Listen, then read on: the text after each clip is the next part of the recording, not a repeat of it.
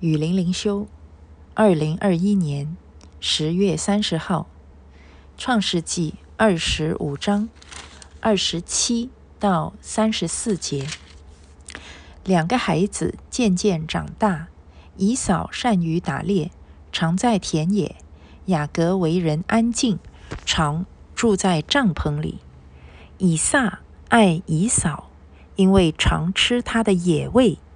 利百加却爱雅各。有一天，雅各熬汤，姨嫂从田野回来，累昏了。姨嫂对雅各说：“我累昏了，求你把这红汤给我喝。”因此，姨嫂又叫以东。雅各说：“你今日把长子的名分卖给我吧。”姨嫂说：“我将要死，这……”长子的名分与我有什么益处呢？雅各说：“你今日对我起誓吧。”以扫就对他起了誓，把长子的名分卖给雅各。于是雅各将饼和红豆汤给了以扫，以扫吃了喝了，便起来走了。这就是以扫轻看了他长子的名分。啊，那么这里呢，就是讲到以扫和雅各这个呃两兄弟啊，他们是卵生兄弟，是以撒和利百加的两个儿子。那在他们出生之前呢，呃，其实呃，上帝已经给了他给了利百加预言，就是说两国在你腹内，两族要从你身上出来，这族必强于那族。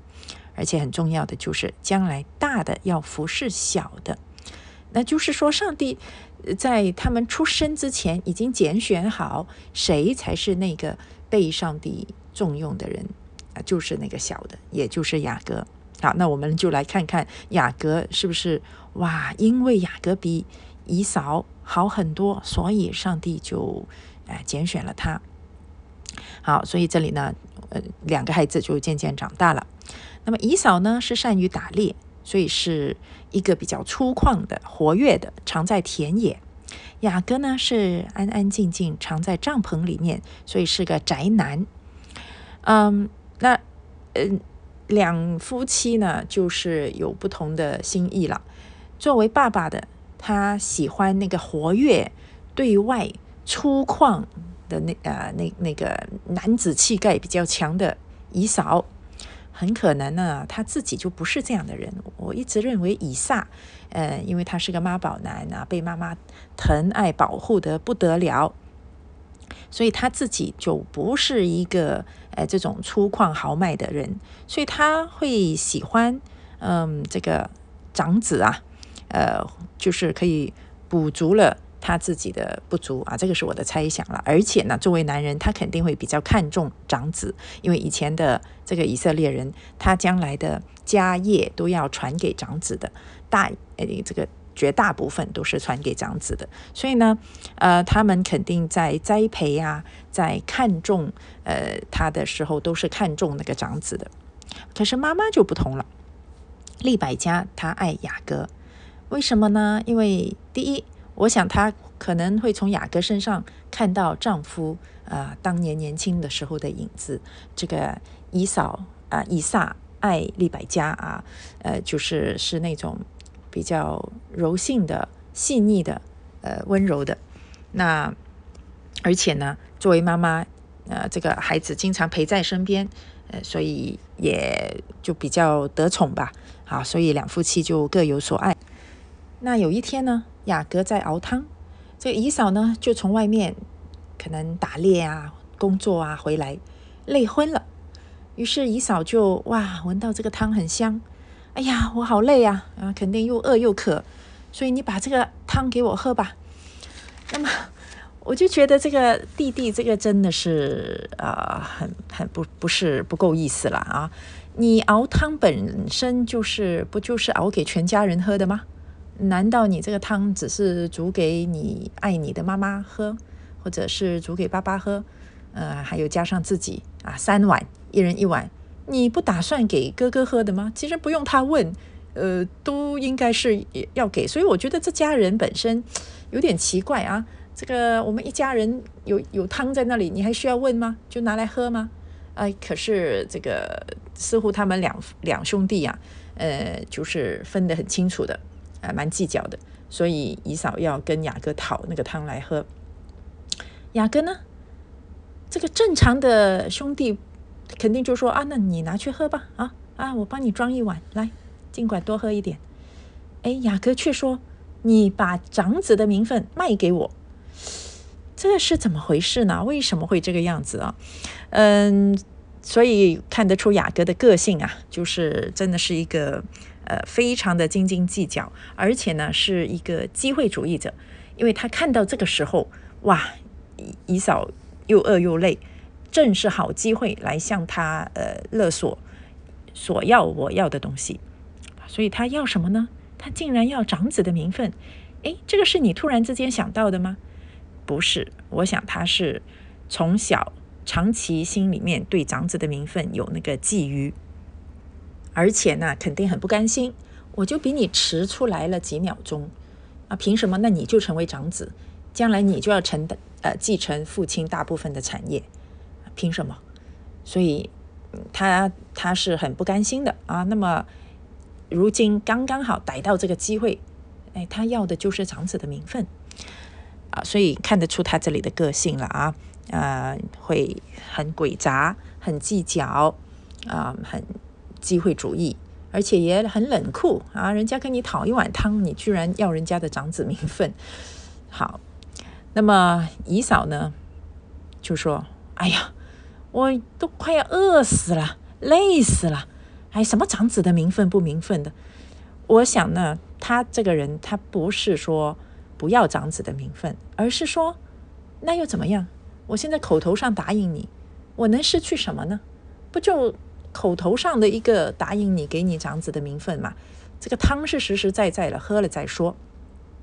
所以姨嫂这个人呢，第一没什么机心，第二呢很轻率啊。第三，我看他不只是轻看长子的名分，他轻看自己口中所说出来的话。我觉得他压根就没有打算真的要让出长子的名分，所以他呢是一个呃轻率轻浮的人，粗人嘛啊。好，然后雅各却是心思很细腻的。你你以为我不知道你在想什么啊？把我的汤喝了再说。所以喝完以后。就不答应，哎，我都忘记我说过这样的话了，哎，我们都不是认真的，所以他就说呢，你要对我起誓。那以前的这个以色列人，他如果起誓，或者是啊，我要给你祝福，我要给你应许，这个都是很郑重的，不能够随便起誓，因为他们都是有信仰，他们都是相信上帝的，所以你所说的话，你起的誓，你所。应许的东西，你说出去的祝福，都是在上帝面前说的。好，所以呢，你真正对上帝有敬畏的人，你会很看重自己口中所起的事，因为你不敢冒犯上帝啊！啊，我可以。我可以对人说话不算话，可是我不敢在上帝面前说话不算话。可是这里就看到呢，以扫他对上帝似乎确实是缺乏敬畏的心，因为歧视就歧视喽啊，所以他看中眼前的这个红豆汤。好，于是呢，雅各就将饼和红豆汤给了以扫，以扫吃了喝了，便起来走了，没这回事了，就是说他没放在心上。所以我这里看到这两个人呢，啊，圣经他在这里就给了一个结论，就是说以扫轻看了他长子的名分，啊，那就就是说他这一个人他在信仰上面他也轻看上帝，因为你作为长子，这个是从神而来的一个名分啊。第二，你轻看了自己在家族中的这个地位啊，因为。长子将来要承受父亲的产业，那第三呢，就是他轻看自己口中所说的话，因为他不认为因为这样，呃，答应了雅各，就真的会失去长子的名分，所以他这个人就就是轻率啊，呃，从好处来看呢，那么他就是一个比较啊豪爽不拘小节的人，可是你从呃缺点来看，那当然这个人就是啊冲动啊。比较没脑子啊啊啊，容易犯错，然后说过的话就不算话，比较不可信。哎，好，每个人都有优点缺点啊。那么这个雅阁呢？哎，雅阁的缺点我觉得更多，就是他贪婪、诡诈、狡猾，呃，而且他就是善于抓别人的缺点，也善于呃利用别人最软弱、最有需要的时候呢，呃，趁人之危来得到自己长期想要得的东西，心机很深。所以这两个人从人的角度来看，我个人肯定是比较喜欢以嫂这样的人。也有缺点，可是起码他的缺点不是那种鬼杂、心机很深。呃，像我个人，如果我跟像雅哥这种这么鬼杂的人在一起，我肯定也会吃亏给他。可是如果跟姨嫂在一起的话呢，就比较放心。好，所以从人的角度，我偏向比较喜欢姨嫂。呃，甚至呢，一向来我对雅哥从来没有什么正面的呃观感。直到现在，因为你问我圣经人物里面，呃，喜欢谁不喜欢谁，雅哥是呃我所比较不喜欢的一个人。可是就这里就看到神的拣选真的是不一样啊，嗯，神的拣选首先不以这个地位来看，因为他在母父里面他已经他已经拣选好了啊。第二不以人的个性来看，嗯，第三也不以人的成就。或者能力来看，啊，你看，如果真的是看能力呢，呃，以男人的标准来看啊，对让，呃，这个雅哥也很也会煮东西，会煮汤，煮出来的汤很好喝。可是你以男人的能力来看，那当然是以嫂比较好啦，会打猎啊，会会在外。可是神都不是这样看啊啊，那神我们都知道，神拣选的是雅各。这里我还看到一个呢，就是圣经。它的记载，它不是记载一个呃什么烈士榜，或者是呃一百零八个好汉，或者封神榜，一个一个人物是多么的厉害。圣经里面的这些以色列人的祖先，每一个都是很普通、很普通的人，就简直就是一个一个的小人物。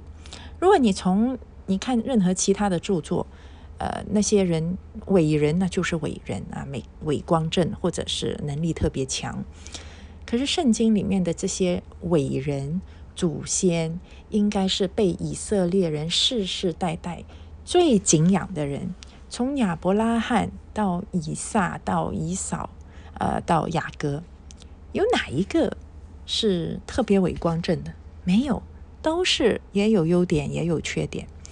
所以圣经啊，它是以色列人啊留给世界的一本著作啊，这个是世人的看法。可是你真的看圣经，它真的是神写给世人的一本启示，它不是以色列人自己写的。因为如果一个民族自己要写自己民族的历史，他一定会美化自己的祖先的。可是从圣经里面，他没有美化任何一个人，全部都按照事实，把每一个人的日常言行呈现在大家世人的面前。